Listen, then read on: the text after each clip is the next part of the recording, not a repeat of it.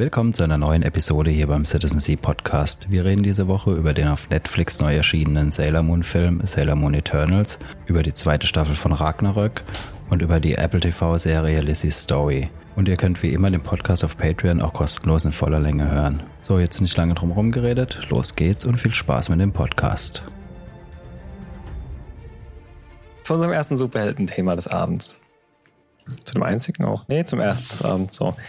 Ähm, genau, ich habe gelesen, du hast direkt äh, auch gesehen und draufgeschrieben, dass Jupiter's Legacy direkt nach der ersten Staffel von Netflix schon wieder gekillt wurde, ne? Mhm. Mhm, ja, Zuge. tut mir jetzt nicht weh, wenn ich ehrlich sein soll. Aber. Ich hab's geschaut, ich fand's okay. Ich werde keine Träne drüber vergießen, dass jetzt weg ist. Was eher unnötig ist, ist, dass wir im gleichen Zuge halt auch schon einen Spin-off bestätigt haben aus der gleichen Welt, ne? Ähm, ja. Dieser, ja aber gut, aus einem anderen Sichtwinkel. Ja, die haben halt jetzt diese Miller World gekauft irgendwie vor drei Jahren. Jetzt müssen sie halt auch was mit den Lizenz, irgendwie die Lizenzgebühren wieder reinholen, ne? Aber keine Ahnung. Finde es immer ein bisschen komisch, wenn dann das eine Format aus dem Universum schon nicht geht, ob dann die, der Abklatsch davon funktioniert. Vielleicht hoffen die irgendwie eine Nische zu treffen in einer Nicht-Nische die gerade nicht so gut bedient wurde. Ich meine, das Einzige, was damit wäre, so halbwegs vergleichbar wäre, ein Film in letzter Zeit, wäre ja wahrscheinlich ähm, die Suicide Squad Filme. Und die waren jetzt auch absolut nicht der Burner. Ja, ist, auch, ist aber auch ein bisschen schwer vergleichbar, wobei ich finde, egal ob das jetzt Suicide Squad ist oder äh, Joker oder jetzt auch Cruella oder sonst irgendwas. Also das Interesse nach einer Geschichte der Bösewichten, warum, wieso, weshalb, was, was steckt denn dahinter? Ich denke, das Interesse ist schon lange, lange Zeit vorhanden. Also das ja, wobei es ja immer eine unterschiedliche Darstellung ist. Ja, gut, oftmals ist es ja eigentlich schon dieses, dass wir die Super-Schurken dann halt irgendwie auch so vermenschlichen, dass wir nachher in diesem moralischen Dilemma stecken, wen von beiden wir jetzt eigentlich gut finden sollen. Ne? Mhm. Naja, mal abwarten. Wie gesagt, die Spin-off Super Crooks, das ist schon in dem Fall nur mit den Bösewichten der anderen Seite beschäftigt. Dann ab, keine Ahnung wann, auf Netflix, also aber auf jeden Fall auch auf Netflix. Ich schätze mhm. mal, wenn die jetzt damit in Produktion gehen, so irgendwie in zwei Jahren oder was vielleicht. Oder nächstes Jahr. Oh, mal Je nachdem, wie fix sie sind. Ja. Ja, Netflix hat jetzt auch bestätigt, dass Lock and Key Staffel 2 im Oktober jetzt erscheinen wird. Ich äh, freue mich drauf. Ich fand die, obwohl internationale Kritiken eher so, ja, manche waren ja ganz gut, nicht schlecht, manche waren so äh, voll öde. Also es war so ein gemischtes, äh, wahrscheinlich war so der Mittelwert wirklich so direkt in der Mitte. Äh, ich fand die Serie sehr gut und ich freue mich da auf die zweite Staffel. Lock and Key war das im Haus, oder? Das okay. war die Comic-Verfilmung von, Comic auch, ne? äh, von, ah, wie heißt der, der andere King, nicht der Stephen King, sondern sein Sohn. Äh, Malte King Junior. Äh, äh, auf jeden Fall King dem sein Sohn. King, King Kong. Nein. Daddy Kong. Äh, ja, ich, ich fand, es war eine schöne Geschichte. Ich fand sie ähm, war jetzt nicht so mega. Zeiten, Zeitverschiebungen, wo dann mehrere Zeiten zueinander lagen oder so. Das war das mit den Schlüsseln. Da wo Ach, sie dann durchs Haus mit diesen Schlüsseln und dann war da noch so eine komische Tussi im Brunnen. Hm, ich habe das nicht gesehen. Ich weiß nur noch, ich versuche mich gerade an das zu erinnern, was ihr davon erzählt hattet. Es war, also guck's dir mal an. Es war jetzt nicht schlecht. Es ist halt so Mystery. Es geht so ähm, in die Richtung, es könnte irgendwie was äh, Gruseliges hm. sein, ist es aber nicht. Und ähm, ja, wie bei der ganzen King Family geht's halt wieder, sind die Kids halt irgendwo die ähm, Hauptcharaktere, was ja auch immer sehr schön ist, finde ich. Ich finde, es gibt einer Serie oder generell einer Geschichte nochmal so einen ganz anderen Blickwinkel und sowas sehr Abenteuerliches. Und ja, ist bestimmt nicht für jeden was, die Serie. Ja, es ist jetzt auch keine Serie, wo ich mir denke, oh, das Beste, was ich je gesehen habe. Aber sie war schön, mir hat sie gefallen und ich fand sie, dadurch, dass sie so eine abenteuerliche Geschichte hatte, fand ich das jetzt auch mal was anderes. Ich erinnere mich noch an euer Review, dass, es, dass ihr das ziemlich positiv bewertet habt. ja, Ja, die ich Serie aber hatte immer, wenn schon, die die hatte Ja. schon irgendwas Eigenes. Also, weil ich würde es jetzt auch nicht unbedingt so als Mainstream-Serie ähm, abtun. Also irgendwie, wenn man- ich habe sie nicht mehr so 100% im Kopf, aber ich weiß noch, dass die irgendwie schon ein bisschen eigen war, die Serie auf jeden Fall. Hattest du nicht erzählt, dass die irgendwie so eine ewige One-Shot-Szene auch hatte oder sowas? War das auch nee, das war das bei, war äh, bei dieser äh, Netflix Horror irgendwas, wie hat das nochmal geheißen? Spuk in Bly genau. Ah, Und ja, nee, Spuk in Hill House war das mit der Hill House war das, One-Shot-Szene. Die erste Staffel. Ja, auf jeden Fall, da kommt die zweite Staffel. Und nachdem Cruella jetzt ja doch sehr gut angekommen ist international, also ich habe, glaube ich, auch äh, nur Lob für diesen Film gehabt. Habe ich immer noch, finde ich sehr gut. Es wird ein Sequel geben. Oh, ich Also, fand den so absehbar. Ich habe jetzt mittlerweile auch gesehen. es ist halt auch immer noch, also Ich glaube, es ist kein Shyamalan. Film, ne? Schimmel- Du weißt, was ich meine. ähm, ich glaube, ich habe mich dazu arg von eurer letzten Aussage verleiten lassen, wo ihr auch meintet, ja, das ist ja aber eigentlich kein Kinderfilm und so und dann das und dann, also ich meine, die Dialoge von den Kids am Anfang und so, das ist schon ein, es ist auf jeden Fall ein Kinderfilm, ne? Kann man jetzt nichts anderes sagen. Ja, kommt drauf an, was du Kinderfilm definierst. Also, Es ist so ein Film, den man als Familie angucken kann, wo die Kinder ihren eigenen Film sehen und die Erwachsenen einen anderen Film sehen wahrscheinlich, ne? So. ja, also Genau, ich weiß nicht, also ob ein ich den jetzt irgendwie einen sechsjährigen. Kind anguck, äh, angucken lassen Ja, ich würde würde. aber jetzt auch nicht sagen, der ist nur für U16 gemacht oder so. ne? nee, Also jetzt nee, das nicht. Nee, auf Also- gar keinen Fall. Auf, auf jeden Fall ist der Plot so gemacht, dass man ihn auch versteht, wenn man jetzt ähm, jünger ist. Sag ich Ja, jetzt mal. das auf jeden Ja, Fall. Es ist ja, es ist einfach gehalten und ich finde die Ereignisse sind ziemlich absehbar, aber klar kann er seinen Spaß haben, wenn man dann nicht versucht, zu viel Logik rein zu interpretieren. Das war eine ganz schöne Story. Sag mal, diese automatische Kamerafahrt, die wir dann in diesem, in diesem Ding haben, Juliane, jedes Mal irgendwie während dem Podcast zoomt diese Kamera links hinten ins Eck und ich hoffe immens, dass dieses Ding nicht auf Eye-Tracking basiert, weil dann mache ich mir langsam echt Sorgen um euer Haus, muss ich sagen, was sich da in den Ecken versteckt. Nee, aber was mir aufgefallen ist, dieses, dieses Tracking von dem Ding, wenn ich mich, wenn ich mich kurz wegpositioniere, dann macht es so. Und immer wenn ich so da hock, Dann, dann, dann, dann, zoomt die so ran. Also wenn- das ist super strange. wie nee, gesagt, ich keine Ahnung. nur immer befremdlich, wenn es auf diese eine Ecke bei euch da hinten zoomt. Weil Ja, es geht also als auf den Sessel im Hintergrund. Ähm, aber ja, warum? Keine Ahnung. Wer sitzt da? Hm. naja, zurück zum Wer Thema. weiß. Kurzer Exkurs. Oh, ich will gar nicht wissen, was ich meine. Du musst dir überlegen, das ist halt ein altes Haus, ne? Also richtig alt, alt, alt, 1910 oder 11. Äh, ja, ich will nicht wissen, wie viele Menschen, Tiere etc. pp. hier gestorben sind und vielleicht noch nicht ihren Weg ins, äh, wo auch immer sie hingehen, je nachdem an was man glaubt. Boah, vielleicht Ich hockt da halt jemand. Ich glaube an Essen. Ich glaube an Pizza. Jo, Cruella. Ja, ähm, absehbar, muss ich sagen. Also ich meine, es hat, wie gesagt, ich bin ein bisschen mit der falschen Erwartungshaltung rein, aber in sich funktioniert der Film schon eigentlich sehr schön und er schafft halt ein ähnliches, nicht wirklich ein moralisches Dilemma, weil die Story, gerade wenn wir auch um die Dalmatiner und so rumgehen, so weit weg von unserem Original ist, dass wir das schon irgendwie als alternative Realität so ein bisschen sehen müssen und nicht wirklich als Origin-Story, sage ich jetzt mal, weil klar kann man die Dinger irgendwie zusammenflügen, den, den Film und den klassischen Disney-Film von Dal Dalmatinern, aber da wird es schon arg schwer, das unter einen Hut zu bekommen nachher noch. Ne? ja. Ja, ja, Also das ich- stimmt schon. muss auch ehrlich sagen, ich habe den äh, ähm, Original 101 Dalmatiner auch kaum noch in Erinnerung. Hab den seit Jahren oder Jahrzehnten, besser gesagt, wahrscheinlich nicht gesehen. Ja, same hier natürlich, aber schon man weiß ja noch, wie die Grundstimmung war und so. Ne? Also was mich tatsächlich interessiert hätte, wäre, wie viele von den Charakteren, den sie da, die sie da jetzt eingeführt haben, nachher noch in dem Original vorkamen. Also waren diese zwei Trottel, die da bei ihr sind, später auch ihre Handlanger und so Geschichten Ja. halt.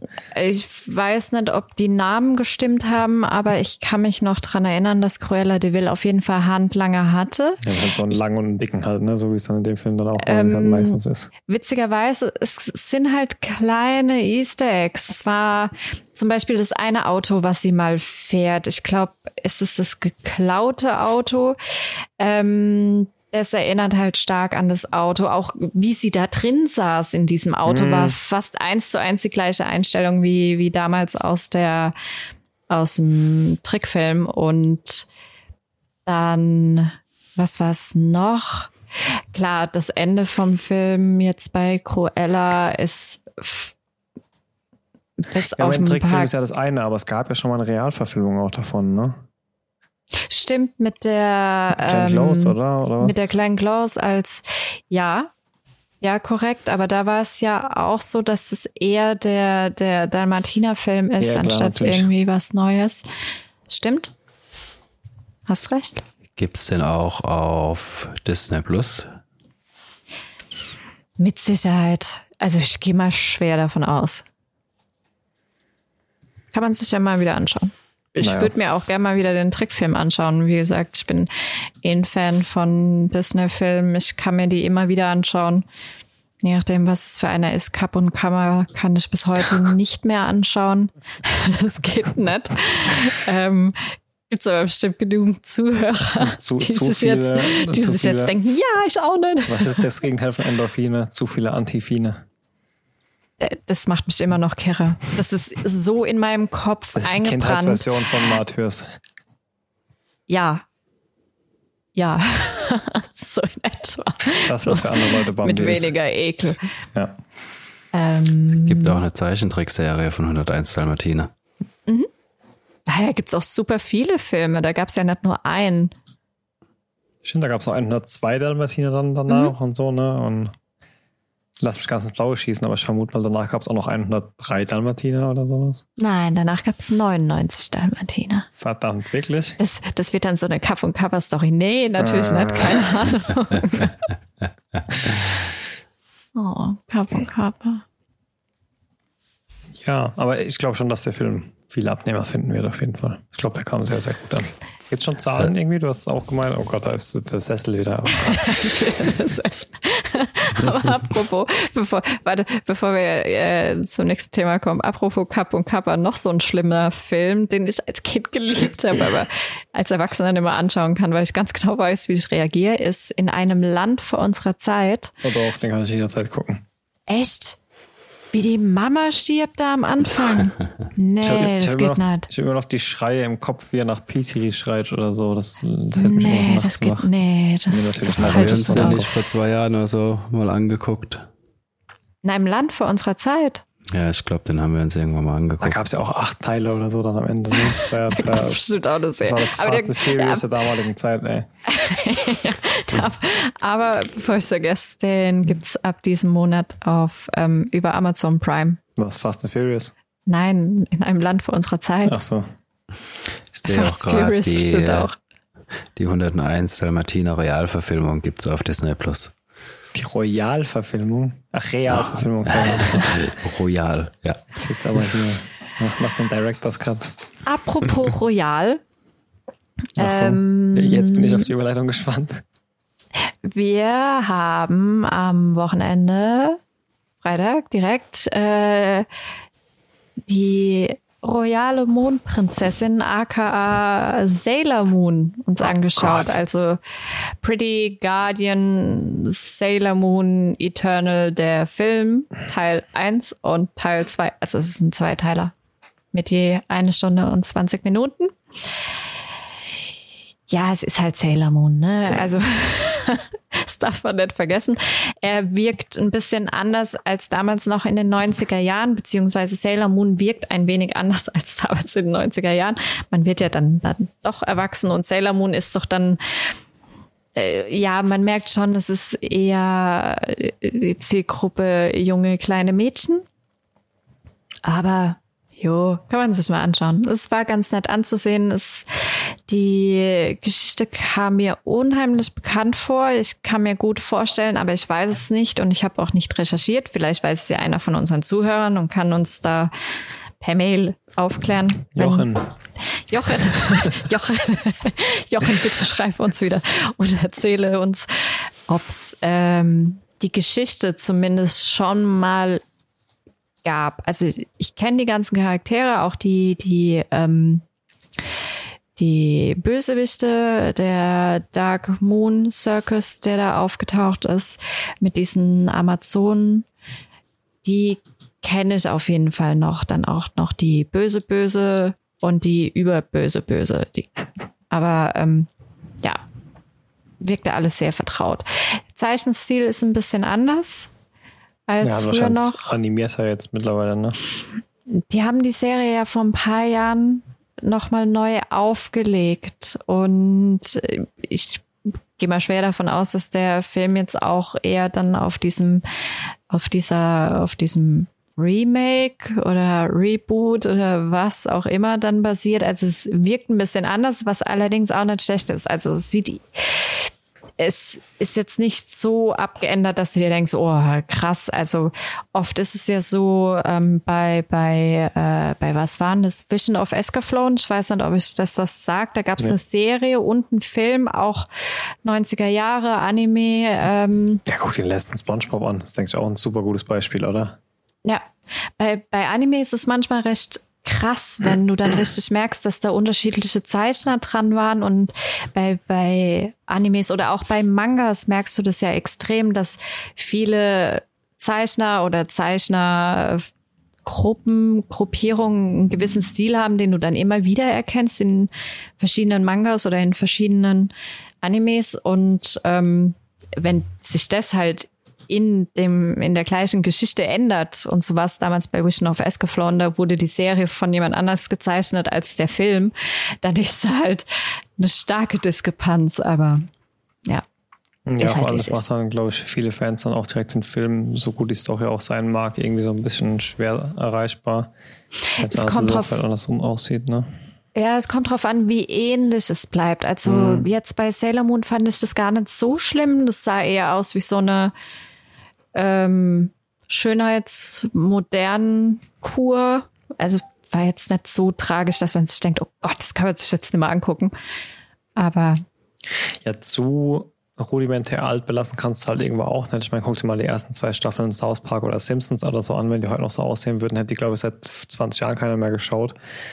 Aber ja, es ist, denke ich, auch so ein, es ist ein ähnliches Spiel, was Bands haben, glaube ich, die seit 20 Jahren existieren. Du willst nicht so weit von deinen Ursprüngen weg, dass man dich nicht mehr als das Gleiche erkennt. Du willst aber auch nicht so nah dran sein, dass man sagt, du machst die ganze Zeit nur das Gleiche. Ne? Das mhm.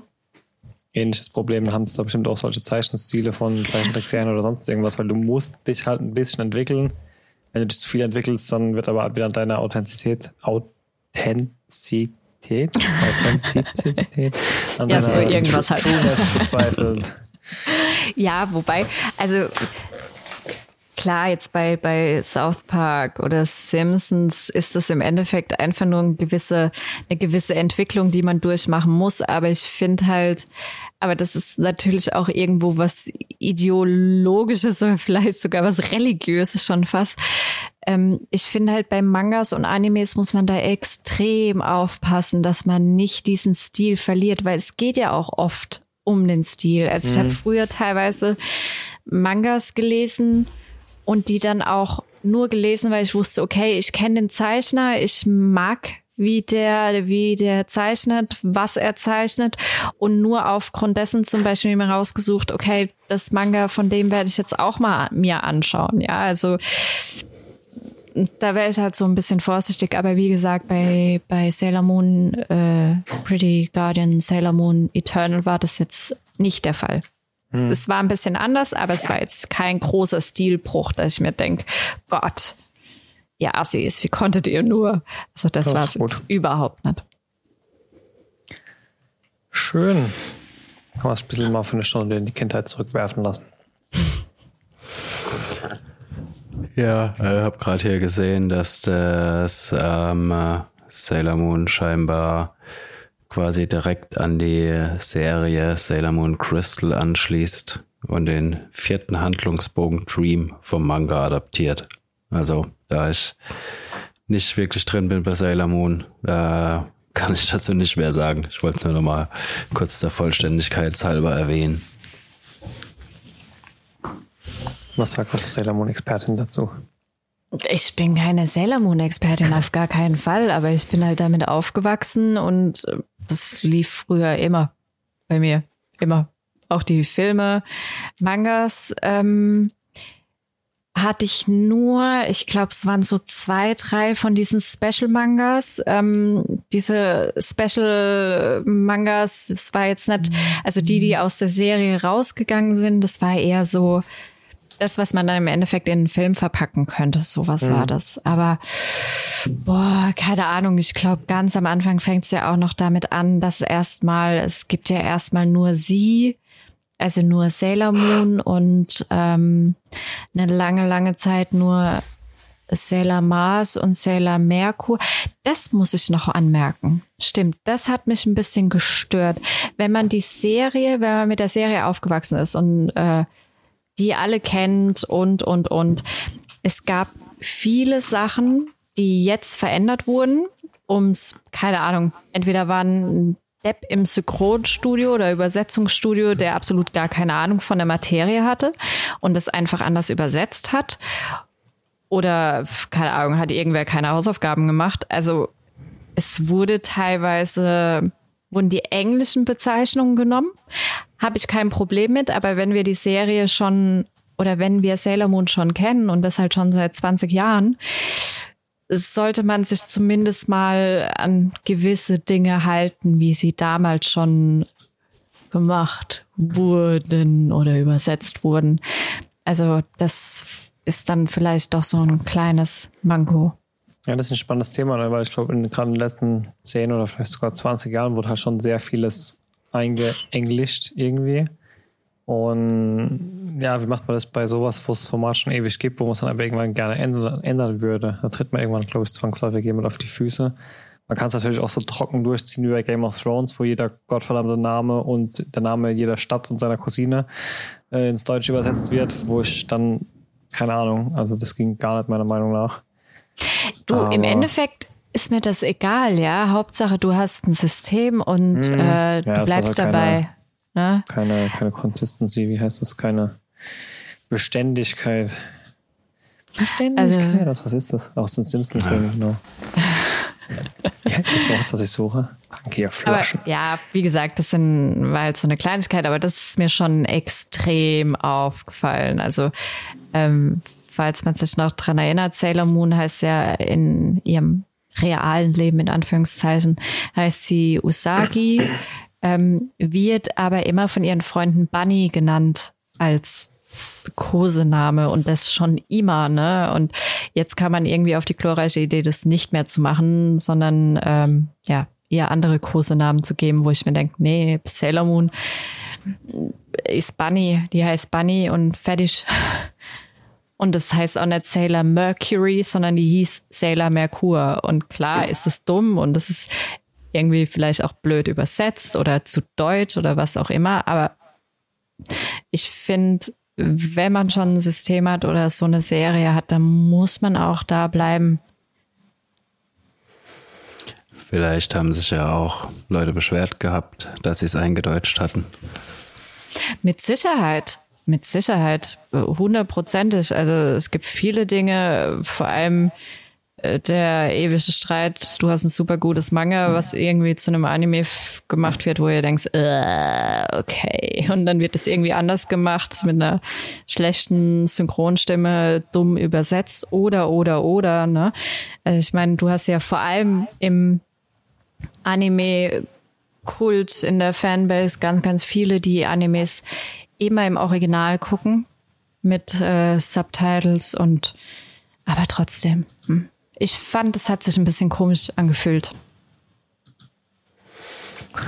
Ja, ist halt, ja.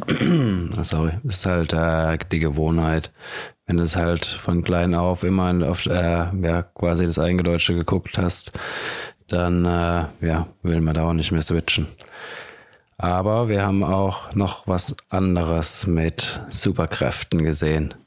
Auf Netflix ist ähm, Ragnarök weitergegangen. Da hatten wir, ich glaube, letztes Jahr schon mal drüber geredet, über die erste Staffel. Mhm. Ähm, ja, ähm, eine finnische Serie, oder? Finnisch war's. Norwegen. Norwegisch, verwechselt das immer. immer wieder das Gleiche. ich weiß nicht, wie ich immer auf Finnisch. Zuhörer haben, ist glaube ich egal. ja, alle Norweger sind jetzt wahrscheinlich beleidigt äh, wegen der, äh, ja, darf man nicht verwechseln wahrscheinlich, vor allem wegen der äh, Mythologie. Ähm, ja, Staffel 2 setzt quasi exakt da an, wo Staffel 1 aufgehört hat, also in der gleichen Szene sogar. Und äh, ja, geht auch genauso weiter. Also immer noch eine sehr gute Serie, finde ich. Aber man muss es mögen. Es ist halt immer noch extrem langsam erzählt und die lassen sich wirklich, wirklich viel Zeit. Ähm, aber sonst mm, ist es echt gut gemacht. Ich glaube, also ohne die Mythologie sonderlich groß zu kennen, glaube ich, dass es auch wirklich relativ nah dran ist, oder? Mm, also laut meiner Mama, die sich, ähm, die auch ein sehr großer Fan von Ragnarök ist, von der Serie, ähm, die sich dann die komplette nordische Mythologie reingezogen hat über Wikipedia, äh, ist es doch sehr ähnlich, ja. Wobei ich bin da nicht drin. Ich kenne mich ein bisschen mit Valhalla aus und dem ganzen Zeug, aber ich weiß auch, ich habe mein Geschichtswissen, was die nordische Mythologie angeht, von Vikings, Serien God of War und, und ja. Sind die nicht alle tot? Kratos war doch schon dort. Hm? Ich sag, sind die nicht alle tot, nachdem Kratos schon dort war? Ey, Kratos war ja erstmal in Griechenland, ne? Hat ja erstmal die griechischen Götter da zusammengemurkst. Ja, das, ist, das war ganz, dann, ganz früher. Aber ja, also ich finde es auch, es ist eine tolle Serie. Es, ich mag auch diesen, diesen Stil, dieses skandinavische Noir. Und finde es eigentlich ganz gut. Es ist eine sehr, sehr langsame Erzählung. Ich weiß nicht, ob du es eben schon erwähnt hattest. Mhm. Und ähm, es braucht seine Zeit, sie entwickelt sich und du merkst halt, dass die Serie von Anfang an darauf ausgelegt war, über nicht nur über eine Staffel zu, zu funktionieren, sondern die Geschichte sich über mehrere Staffeln entfalten zu lassen. Und das finde ich auch in Ordnung. Also es ist jetzt keine schnelllebige, jede Folge Action, Action, Action-Serie. Aber das, ich finde, es tut dem Thema ganz gut. Aber so sind diese ganzen nordischen Formate ja immer, ich meine, eher, man kennt ja eher so aus so Ermittlerdramen und sowas, sage ich mal. Mhm. Ähm, aber auch da ist es ja immer ganz klassisch, diese ganz ruhige Tonart, viel mehr Mystery als Action und langsame Erzählweisen. Ähm, aber dadurch auch eine viel wirkungsvollere, beklemmende Stimmung meistens und sehr krass diese, diese, oftmals diese ja schon fast Depressivität der Ortschaft vermittelt, sage ich mal. Mhm. Ähm, passt eigentlich immer ganz gut, was die da raushauen, wenn die sowas machen.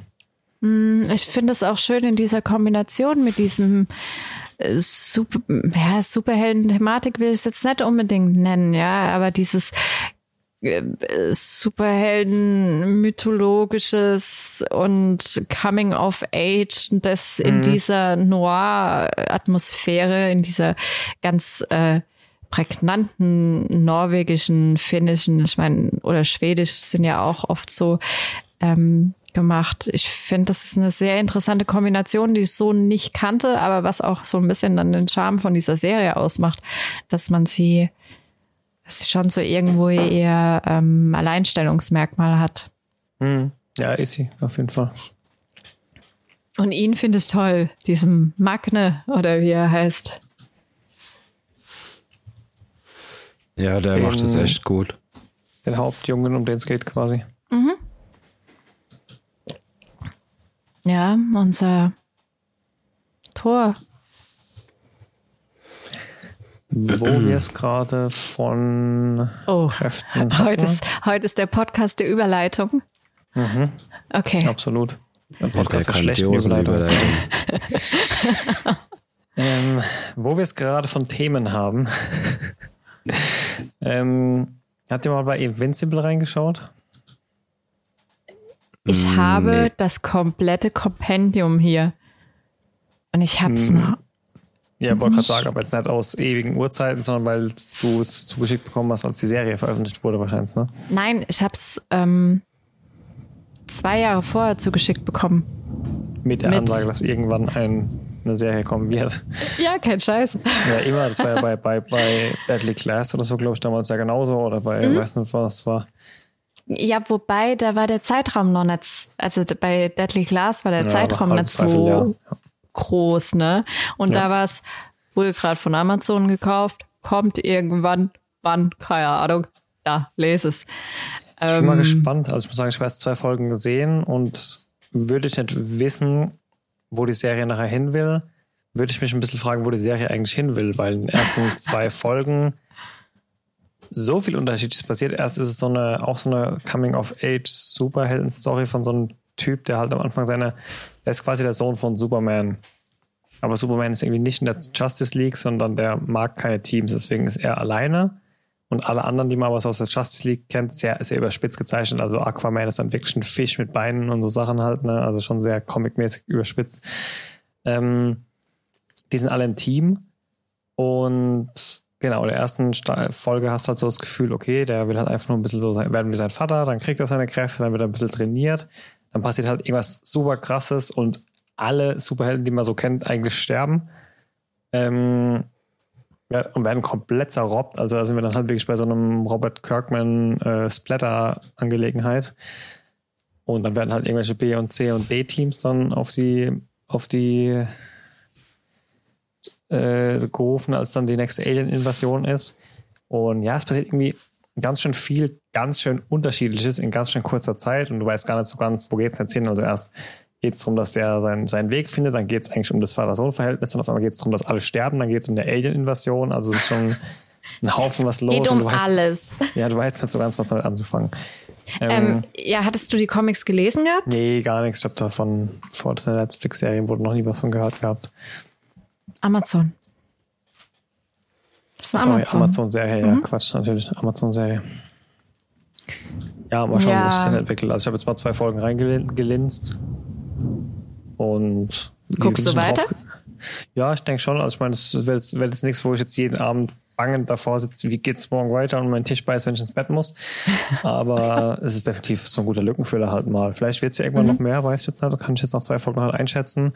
Aber es ist definitiv was, wo ich, wenn ich gerade nichts nichts hab, wo ich Feuer und Flamme für bin, immer, immer wieder reinschauen werde, auf jeden Fall. Mhm. Also auch da äh, gab es ja. eigentlich ziemlich gute Kritiken zu der Serie. Ja, aber wie gesagt, mal abwarten. Ich weiß noch nicht so ganz, wo sie hin will, aber das ist eigentlich das Einzige, was ich aktuell zu kritisieren habe, weil sie funktioniert in ihrem eigenen Universum. Ist ja eigentlich ganz gut. Ah, genau drauf geschossen bin ich, weil wir Chernobyl gerewatcht haben und ich entsprechend dann eh schon auf Amazon Prime festhing und dann. Oh ja, hätte ich auch Bock, ja. das mal wieder zu gucken. Das ist ja gerade erst zwei Jahre alt, ne? Aber das war echt richtig gut. Also wer es noch nicht gesehen mhm. hat, einfach mal kurz zwei Sekunden Shoutout hier mittendrin. Chernobyl unbedingt reinschauen. Es sind auch nur fünf mhm. Folgen, also habt ihr schnell durchgeschaut. Einfach eine war, grandiose Serie. Ja, das war so eine Serie, wo ich danach auch erstmal halbe Stunde, Stunde danach mich unterhalten musste, darüber nachdenken musste, mhm. darüber Sachen, da, Sachen auch darüber so lesen Infos, musste. Halt bewusst wurde, ne? Mhm. Also man dachte immer, das ist damals eigentlich eine Kernschmelze gewesen, so war es ja auch oft verkauft und das war es ja gar nicht und so weiter, ne? Also. Es ist, ja, ja Umsonst, ähm, glaub, umsonst glaube ich aber nur auf Sky, ne? Also ich habe auf Amazon jetzt, glaube ich. Es ist aber gerade im Angebot. Ich habe auf Amazon jetzt, glaube ich, 7 Euro in HD für die ganze Staffel gezahlt. Also es war mhm. echt günstig. Ansonsten äh, ja, auf Sky, wobei gekauft? ich auch nicht. Hm, gekauft, glaube ich. Okay. Ich glaube gekauft.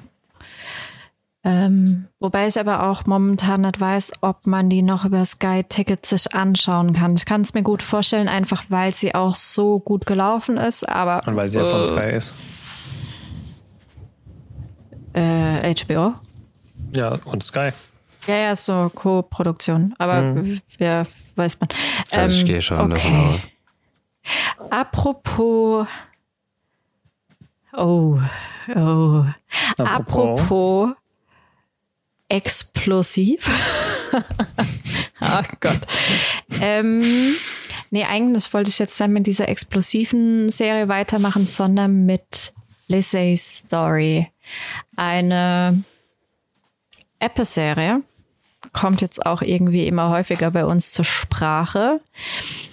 Ist das mit dieser Vorschau, wo du, wo sie immer irgendeinen Text schreiben und dann löschen sie wieder was von dem Text und schreiben irgendwas Neues hin im Trailer? Oder? Nee. Es geht dauernd irgendwie so, äh, bla bla, irgendein Familienvater kommt aus dem Irak heim und dann machen sie wieder so Nee, ein nee, wird, nee, mit so einer, nee, nee. wird mit so einer Schreibmaschine geschrieben und dann wird wieder ein Teil gelöscht und dann schreiben sie irgendwas anderes dazu und dann ändert diese zwei, drei Worte, die sie dazu tun, immer die ganze Story irgendwie, keine Ahnung, ist auch von Apple irgendwas. Nee, nee, nee, nee, nee, nee. Ähm, nee, nee, nee, nee. Nö, nö, nö. nö. Lizzie's Story ist eine Romanverfilmung von Stephen Kings Buch Love. Und ähm, es ist eine Serie, die ähm, also er sagt selbst, dass es eins seiner liebsten Bücher ist, die er je geschrieben hat.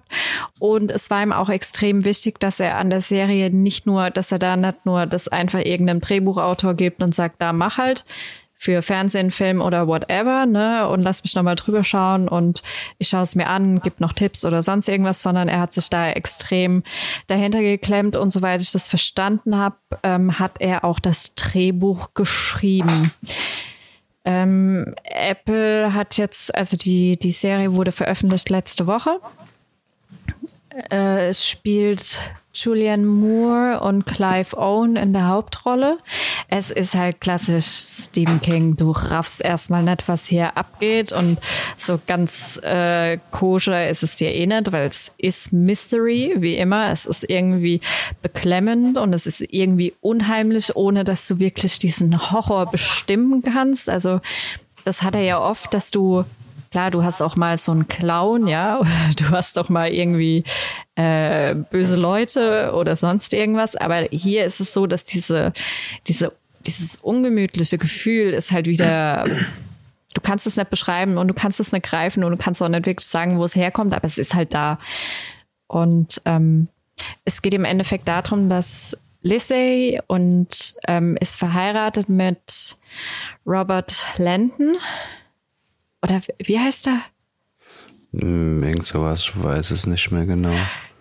Auf jeden Fall ist mit einem verheiratet ein sehr ähm, erfolgreicher Autor. Romane schreibt er, soweit ich das verstanden habe. Und der ist tot. Das heißt, sie ist Witwe, sie ähm, lebt auf dem Gelände, wo sie früher mit ihrem Ehemann gelebt hat. Und man merkt relativ schnell, also schon in den ersten paar Minuten, dass sie erst früh und anscheinend auch unerwartet gestorben und sie sitzt halt noch auf unveröffentlichten Material, Notizen, Manuskripten und ähm, So die würde man ihr Mutter, äh, die noch auf Vierkantsalben saß. Und die würde man gern haben, aber sie sagt halt immer wieder, nee, lass mich in Ruhe, lass mich einfach in Ruhe. Ähm, zeitgleich ist es so, dass sie auch auf wie so eine Schnitzeljagd geschickt wird von ihrem verstorbenen Ehemann. Überall findet sie Hinweise und von dort aus dann zum nächsten Hinweis. Ähm, und eine weitere Baustelle ist, dass sie auch zwei Schwestern hat, mit denen es mal mehr, mal weniger gut läuft. Die eine Schwester ist sehr krank, also sehr stark psychisch äh, krank. Sie hat ähm, was schon Wahnvorstellungen, ist katatonisch, verletzt sich selbst, also volles Programm. Und man sieht in der einen oder anderen Einstellung, dass ähm, der verstorbene Mann von ihr damals anscheinend einen Weg mit Hilfe von einem Pool oder einem See gefunden hat, um diese psychischen Leiden so ein bisschen zu äh, nicht zu heilen, aber zu erleichtern. Und das ist so diese So ein Mystery-Komponente. bisschen so dieses der Quelle des Lebens.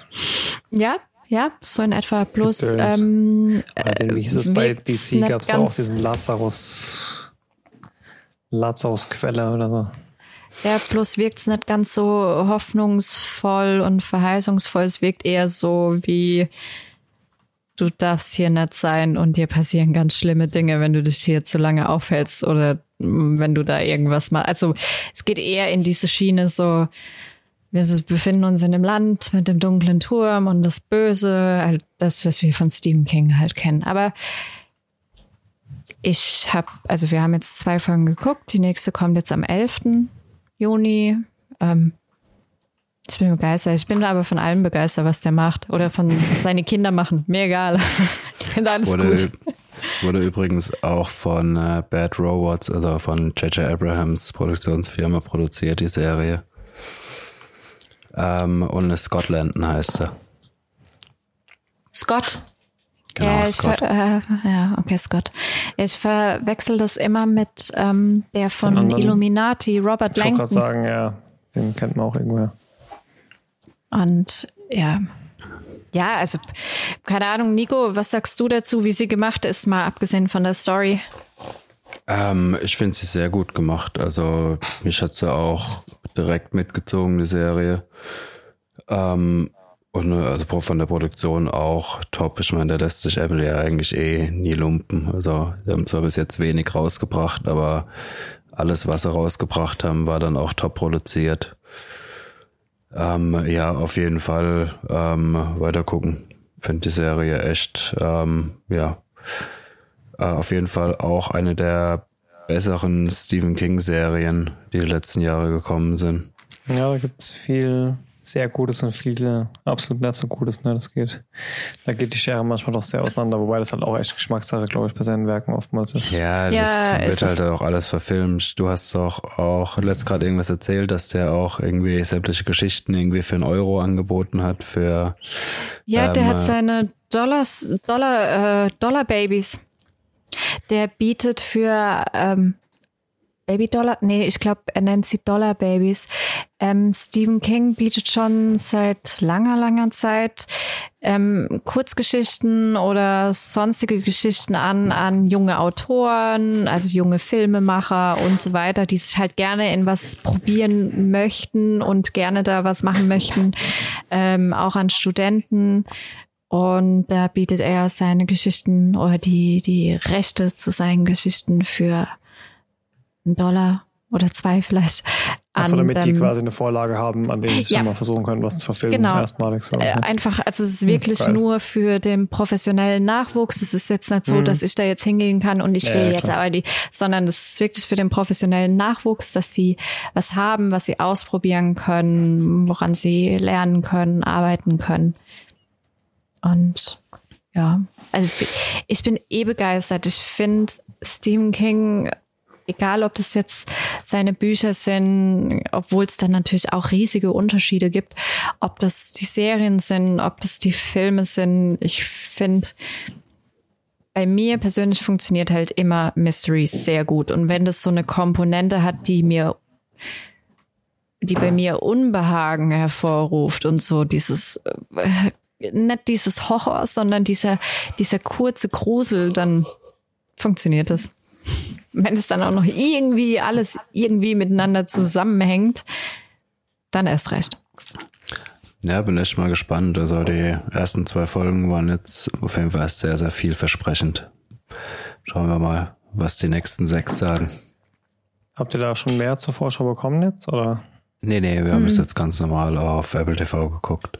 Ach so. Es wird auch episodisch veröffentlicht. Ist es bei Apple TV generell so, dass das episodisch alles veröffentlicht wird? Oder? Ich meine ja, ich habe ehrlich gesagt, wir haben ja noch nicht so lange Apple TV. Ähm, ich bin mir nicht ganz sicher, aber ja doch, muss jetzt, also am 4. Juni ist es gestartet. Müssen jetzt die ersten zwei Folgen gekommen sein. Ähm, ich habe jetzt, ähm, ja, alles, was ich auf Apple TV geguckt habe, habe ich eigentlich erst geguckt, wo es äh, schon eine Weile draußen war. Von daher kann ich dir nicht wirklich sagen, ob sie es episodisch dann veröffentlichen oder ob sie alles gleich raushauen. Aber sieht eher nach episodisch aus. Ja, irgendwas hattest du, ich glaube, bisher das Einzige, was von, von du erzählt hast, war diese Ted irgendwas Serie. Ne? Genau, Ted Lasso. Kommt auch dieses Jahr noch die zweite Staffel. Ich glaube, bei der Morning Show war es auch so, dass sie ähm, wöchentlich Was, rausgebracht was ist die wurde. Morning Show? Mega geil. Was Ähm, ist jetzt auch schon ein bisschen älter, kam letztes oder vorletztes Jahr raus, ist aber auch eine zweite Staffel gerade in Produktion, müsste auch bald kommen. Das ist, das war der, der, der, das Zugpferd so ein bisschen von Apple TV Plus. Also ich glaube, das wurde sogar gleichzeitig miteinander veröffentlicht. Hm, ich weiß gar nicht, ob das gleich mit Plus rausgekommen ist oder. Aber ich glaube, das war so der PR noch so ein bisschen, also ah, The Morning Show kommt dann zu Apple TV Plus. Es ist hm. eine Serie von und mit Jennifer Aniston und Reese Witherspoon über die Morning Show und Steve Carell spielt noch mit und Mark Duplat und der andere, dessen Namen ich mir nicht merken kann. Und es geht darum, dass Jennifer Aniston und Steve Carell sind Moderatoren von einer Amerika, die populärste Morning Show in Amerika, so auf die Art und Weise. Und ja, so nach der ersten Folge muss dann der Moderator, der Partner von Jennifer Aniston, aufgrund sexueller ähm, Anschuldigungen weichen und wird halt da gekickt aus dieser Serie und generell aus dem Sender und und und. Also es hat ganz viel mit dieser MeToo-Debatte, Me Verzeihung, zu tun. Ähm, es geht allerdings auch darum, dass Jennifer Aniston spielt so eine ultra kalte Businessfrau, wo ihr denkt, die geht über Leichen. Und dann kommt irgendwann so eine sehr junge, obwohl ich glaube ich der Meinung bin, dass Jennifer Aniston und Reese Witherspoon im gleichen Alter sind. Ja, ähm, der, ich glaube, es wird auch gesagt, dass die, also die spielen in der Serie ja auch eine 40-jährige, glaube ich, Reese Witherspoon. Die ist ja gar nicht ah. so jung. Mhm. Und auf jeden Fall so eine aufstrebende äh, Reporterin, der der Journalismus noch sehr am Herzen liegt und die ist irgendwann auf so einer Demonstration und dann wird sie da gefilmt und schlägt bei Twitter ein und dann wird sie mal in die Morning Show eingeladen als Gast und zack, bong, bam, irgendwann da eine Intrige und da eine Intrige und zack hockt sie da auf diesem Moderatorenstuhl und ja, es spinnt sich halt so immer weiter und immer mehr Machenschaften und der will seine Macht behalten, aber der will den anderen vom Thron stürzen und das ist ein Arschloch und der andere ist ein Arschloch und der geht zu weit und der geht zu weit und ist interessant, das alles in so einem TV-Sender mit diesem, mit dieser MeToo-Debatte hm. passt alles sehr gut. Ja, eine gute Serie. Eine gute Serie. Habe ich gar nichts mehr mitbekommen damals. Aber gut, wenn es halt nur auf Apple läuft, ne, ist es ein bisschen schwierig, das von außerhalb dann mal einen Einblick zu bekommen. Ja, aber lohnt sich auf jeden Fall reinzuschauen.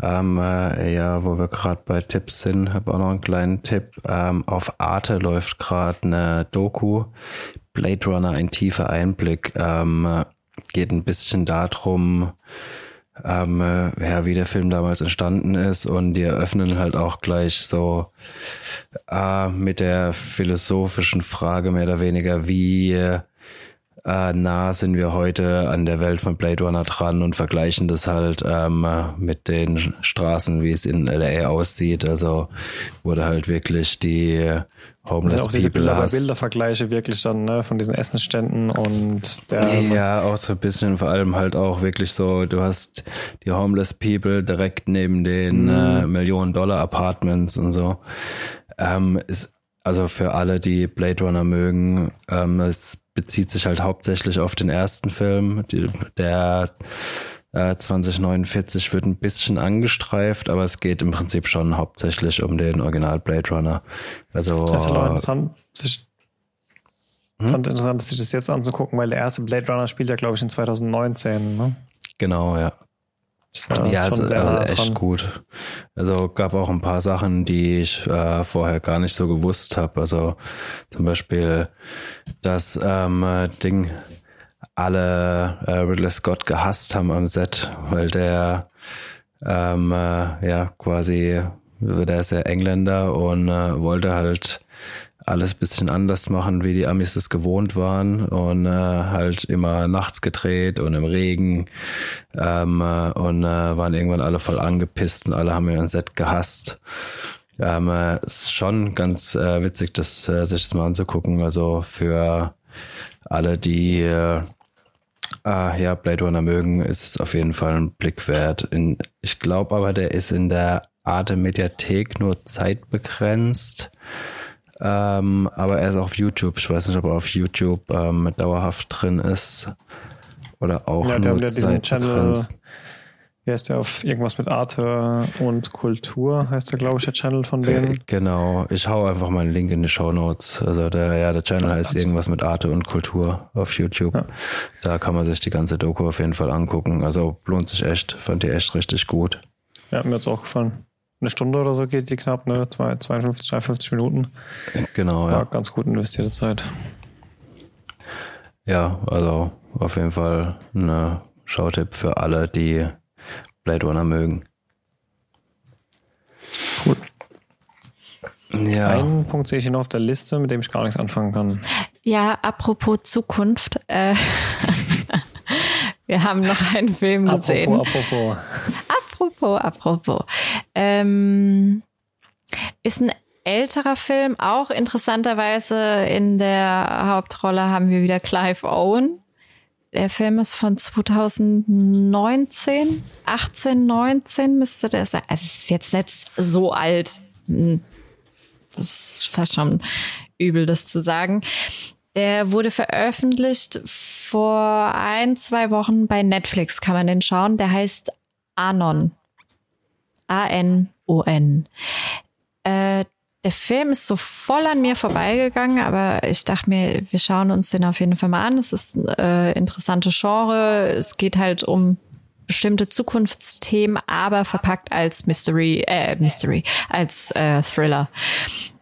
Und zwar ist es so, wir leben in einer Zeit, in der wir, ähm, da geht es so ein bisschen Richtung Black Mirror, habe ich so das Gefühl gehabt. Wir haben Implantate in unseren Augen und das kriegen auch schon kleine Säuglinge, kriegen schon die Implantate in unseren Augen, die immer ständig alles analysieren, sich alles ähm, alles aufzeichnen und und und. Das heißt, wenn das du auf ja der Straße läufst, diese eine wie diese eine Black Mirror äh, Folge, ne? Ja, ja, Fast genau. Staffel 2, Folge 1, glaube ich, oder so. Ja. ja die, wo man die Leute blocken kann, meinst du? Mm, genau, auch, ja. Und wenn du durch die Straße läufst, siehst du auch sofort, okay, der vor dir, der heißt so und so und macht das und das und und und. Also du kannst dann ähm, die Metadaten zumindest immer einsehen von nicht nur von den Menschen, sondern auch von vom von der Uhr, die du jetzt in deinem Schaufenster siehst und so weiter. Und dann ist es auch so, dass wir dadurch, dass es halt diese ständige Aufzeichnung gibt, ist halt unsere Kriminalitätsrate fast gen Null. Weil natürlich, wenn irgendwas passiert, kann man halt sofort ähm, sich die Aufzeichnung der Opfer beispielsweise anschauen oder von Passanten, von Zeugen. Und wenn man dann weiß, wer oder wen oder wer das getan hat, dann kann man als Polizist oder als Behörde dann auf dem seine Aufzeichnungen zugreifen und, und, und. Jetzt ist es allerdings so, dass es ähm, einen Mordfall gibt, bei dem man interessanterweise haben die Opfer in dem Moment, wo sie getötet werden, nicht ähm, sehen sie nicht den Täter, sondern sie sehen den Blickwinkel des Täters, was im Endeffekt bedeutet, es gibt solche, ach, wie nennen Sie sie? Keine Hacker, sondern Cypher? Hm. Boah, weiß ich nicht mehr. Aber irgendwas in die Richtung. Ja, es gibt natürlich auch Leute, die halt anonym bleiben wollen, die auch wissen, wie man sowas umgehen kann. Und ähm, ja, um die Thematik geht's natürlich auch, dass halt nicht jeder gleich für alles sichtbar sein will und und und. Mhm. Ist ein toller Film, ist wirklich ein toller Film. Es ist sehr einfach gehalten, es ist sehr schwarz-weiß, sehr farblos gehalten. Er ist nicht schwarz-weiß, obwohl ich die ersten zwei, drei Minuten kurz dachte, er wär's. ähm, Es ist sehr schnörkellos, unverschmückt, unverblümt, aber toll. Sehr, sehr toll. Spricht ein paar wichtige Themen an, ähm, hat interessante Gedankengänge zu dem Thema gläserner Mensch und Transparenz. Also kann ich eben nur empfehlen. Ja, also gerade auf Netflix. Ich. Hm? Kam der, ich meine, 2019 hatten wir noch keine Pandemie, war der im Kino irgendwann oder war das so ein Direct ich weiß Mit Sicherheit. Der nee. ist auch schon von 2018, habe ich gerade gesehen. Okay. Ich kann mir gut vorstellen, dass der im Kino war. Wie gesagt, Clive Owen und mhm. Amanda Seyfried in der Hauptrolle. Mit, mit so riesigen Augen, ne? Irgendwas. Ja, genau die. Ja, ist am 4. Mai 2018 rausgekommen. Und ah, die ist das, ja. Noch ergänzend, die Morning Show ist am 1. November 2019 rausgekommen. Dann haben wir das auch komplett. Also auch schon ein Weilchen draußen. Jahre 1 BC. 1 BC? Ja. before 1 Corona. before Corona. Ach so, okay. Hey, Corona. Ei, ei. Ja, guck dir den an, Sven. Definitiv. Arnon, der Film ist mega gut. Der ja, hat der ganz am Ende. Nee, ich wollte nur sagen, der wird dir bestimmt gefallen, Sven. Der hat so im, im letzten Atemzug äh, einen richtig guten Dialog, den ich bis heute nicht vergessen habe, wo ich mir denke, ja, ja, ja, ja. Ich habe ihn wieder vergessen. für die Liste. Habt ihr Ding gesehen? Boah, finde ich jetzt auf die Schnelle. Ähm, wie hieß der äh, nette Herr von Tenet, den wir sonst nur als glitzernden Vampir kannten? Robert Pattinson. Genau, der hat kürzlich, was heißt kürzlich, vor ein paar Jahren, einen Film gemacht. Wo der Leuchtturm? Er, nee. Ähm, ich finde ich finde es gibt eine Sekunde.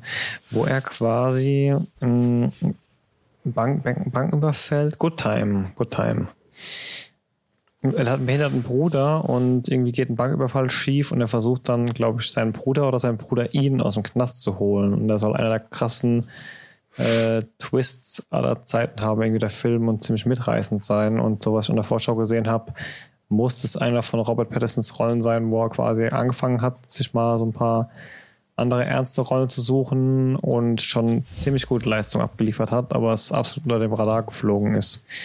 Ähm, ich habe ihn selber noch nicht gesehen, aber es steht aktuell auf ganz oberster Stelle meiner Liste von Wie Filmen, die ich als Good nächstes, Time? genau, als nächstes schauen werde. bei Prime gerade. Mhm. Ah. Sollten wir mal reinschauen. Und ansonsten habe ich noch Don't Breathe und The Mule, The Mule vor mir. Und dann wird es auch mal Zeit für was Neues. Also dann nehme ich dann gerne den anderen auch mal mit. Ja, macht das ist ein wirklich guter Film. Aber ja. es ist wirklich kein fancy Film. Er ist sehr, sehr, ja, clean. Sehr clean. Hm. Gut, macht ja. Wenn es zu seinem Stil passt, ist das ja auch in Ordnung. Hm. Ja, wir haben viel geguckt, viel geguckt und ähm, jetzt kommt diese Woche, morgen, heute, nee, gestern. Hilfe. Was haben wir heute? Donnerstag. Donnerstag. Außer Loki ist draußen. Loki kommt heute raus für die Loki, Patrons. Loki, Loki Nein, kam gestern raus für die anderen. Und Normalverbraucher. Für was? Für Autonormalverbraucher. Ah ja, genau. Ja, Loki und was ich mega cool fand, ähm, was ich hier nochmal kurz ansprechen wollte, ich habe es schon in die Streaming-Tipps reingebracht. Nächste Woche gibt's auf Disney Plus alle Folgen von The Last Man on Earth. Oh, Und ich geil. finde, die Serie muss man sich anschauen. Ist schon so extra dumm, aber sie ist so, das ist definitiv das Paradebeispiel für so blöd, dass es schon wieder extrem witzig ist. Ne? Also das ist nicht ja. blöd, weil es blöd ist, sondern es ist halt wirklich gut, weil es blöd ist einfach. Ja, ich kann mich nur daran erinnern, ne, dass so mit den nervigsten Charakter, die ich je in meinem Leben gesehen habe, in der Serie mitgespielt habe. Definitiv, definitiv, auf jeden Fall. Aber es macht trotzdem verdammt viel Spaß einfach. ja, das spielt im Übrigen sagen. auch der von Ted Lasso mit, ne? Mhm. Nee, der Echt? Hauptcharakter oder was? Nee. Nee, nee, nee, das ist sein Bruder. Ah, so, ja, stimmt, hat mehr davon, ja, genau. Das war das, ja. Ich erinnere ja. mich. Muss man sich definitiv anschauen. Ich bin da überlegen, vielleicht schaue ich auch noch mal rein. Ich kann mir vorstellen, dass das jetzt so One AC eins nach Corona nochmal sich ganz anders anfühlt. Kann gut sein, Ähm, ja. Von daher, ja, und es war eine witzige Serie. Also ich habe oft sehr gut gelacht Ja. bei The Last Man on Earth. Ja, cool. Alle vier Staffeln waren es, ne? Vier oder fünf Staffeln. Genau. Nice. Dann haben wir wieder eigentlich genug für die nächsten Wochen vor uns. Ja, ich werde ein paar Filme nachholen. Gucken, vielleicht schafft ihr auch, wenn ihr ein bisschen Luft habt, Good Times zum nächsten Mal. Ja, Ja, ich habe schon auf die Amazon Watchliste gesetzt. Sehr gut. Ansonsten ist noch die E3. Da bin ich aber gespannt. Oh ja. Was wünscht ihr euch? Außer Elder Scrolls 6. Ein neues Prince of Persia, aber die machen ja erstmal nur das Remake. ja. Da gab's jetzt gestern, gestern glaube ich, wieder ein Update zum Remake. Ja. Die haben irgendwas Ja, gepostet Die haben gehabt, ne? nur gepostet, dass sie kein Update haben, dass sie die Updates weiter verschieben. ähm, hm. Das Ich heißt, wünsche mir ein neues Naughty 2 Dog. hätte ich Lust. was? Was? Was? Hm? Was? Ghost Runner 2 würde ich mir gefallen lassen. Okay. Und du, Nico? Ich will ein neues Naughty Dog Spiel. Egal was. Das wäre auch okay. Egal was, ich vertraue Okay. denen. Hey, hey, jetzt google ich einfach mal völlig ins Wilde. Und jetzt steht hier tatsächlich 8, oh- äh, 505 Games bringt Ghost Runner 2 für PS5. Ich brauche eine PS5, Leute. Ja. Ja. Viel Glück Ja, dabei. geil, freue ich mich. Also keine Ahnung, es wird bestimmt Jahre dauern, bis es draußen ist, aber cool, dass es so gut ankam, dass die jetzt direkt einen zweiten Teil nachballern. Geil, freue ich mich. Weiß es gar nicht, wird irgendwas Großes gehandelt. Ich meine, Battlefield 6 wird bestimmt was gezeigt. Da freue ich mich ja. drauf.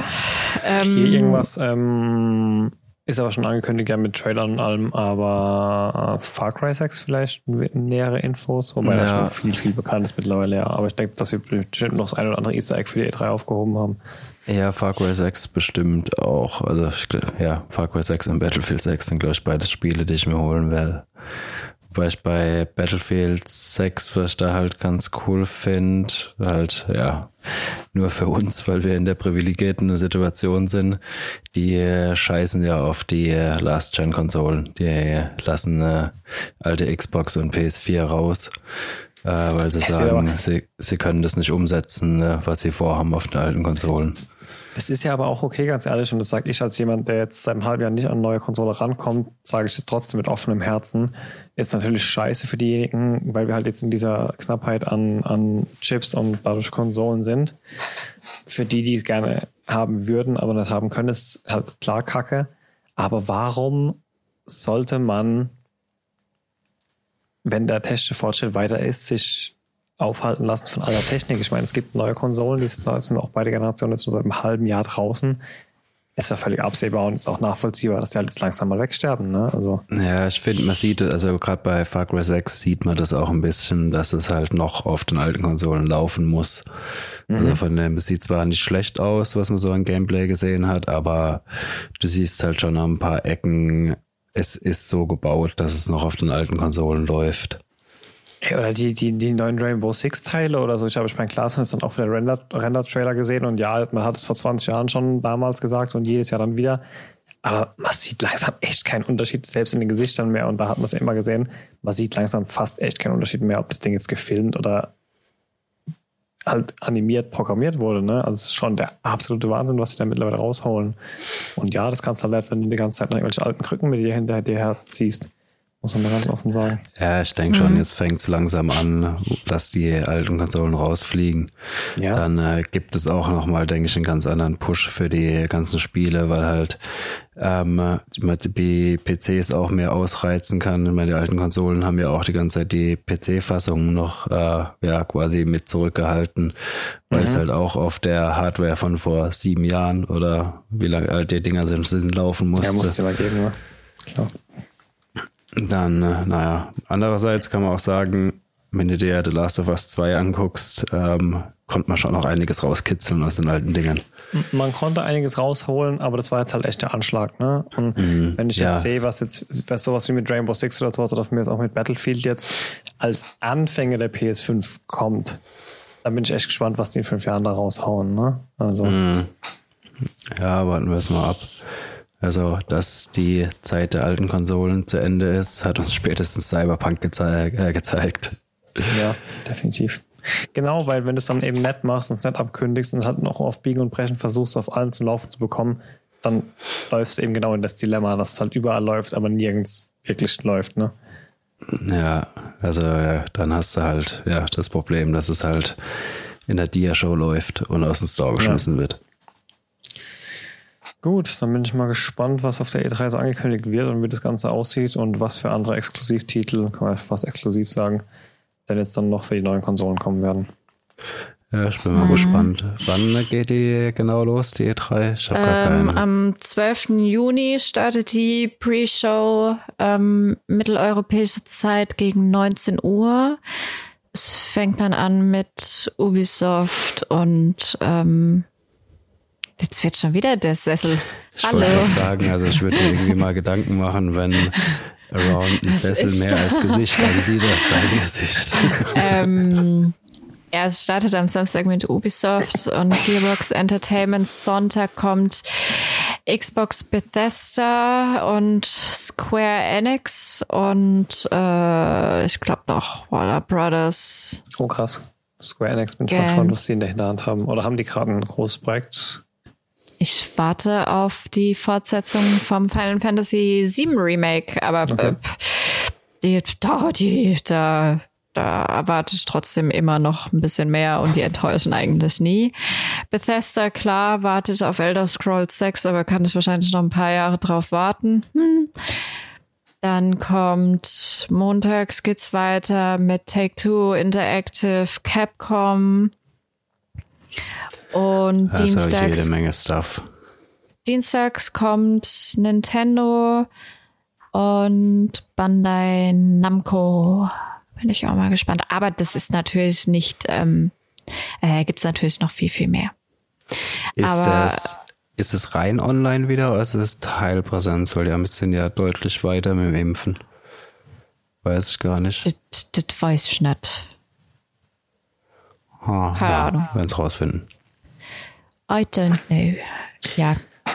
Cool, bin ich mal gespannt. Also gerade bei Square Enix bin ich mal gespannt, was sie dann raushauen. Die haben ja auch immer so AAA-Titel. Ah nee, ist virtuell, Verzeihung. Okay, komplett virtuell. ja. Nächstes Jahr wieder. Nächstes Jahr lohnt sich noch die Gamescom wieder. Ja. Nächstes Jahr wird alles besser. Alles besser. Ja, okay. Dreimal sagen passiert es vielleicht. Nächstes Jahr wird alles besser. Gut, dann, ja. Ich glaube, sind wir durch, durch für heute. heute. Mhm. Ja. ja, ich bin auch fertig jetzt. Die Impfung schlägt ein bisschen rein. Okay, Jochen hat seine Hausaufgaben für morgen. genau. Ähm, Und Nico irgendwas mit Sailor Moon, gell? Ich weiß nicht mehr. Nico geht. Nicht mehr. Du genau. gehst recherchieren, ich gehe E3 gucken. Alles klar. Gut. Bis dann. Ciao, ciao. Tschüss. Bevor es jetzt ganz vorbei ist, am Ende wie immer noch die Bitte um eure Unterstützung. Wenn euch der Podcast gefällt, dann lasst uns auch ein Abo da und empfehlt uns weiter. Oder gebt uns eine positive Bewertung, wo auch immer ihr den Podcast hört. Wir würden uns auf jeden Fall freuen und ihr helft uns damit enorm weiter. In diesem Sinne, ciao bis zum nächsten Mal.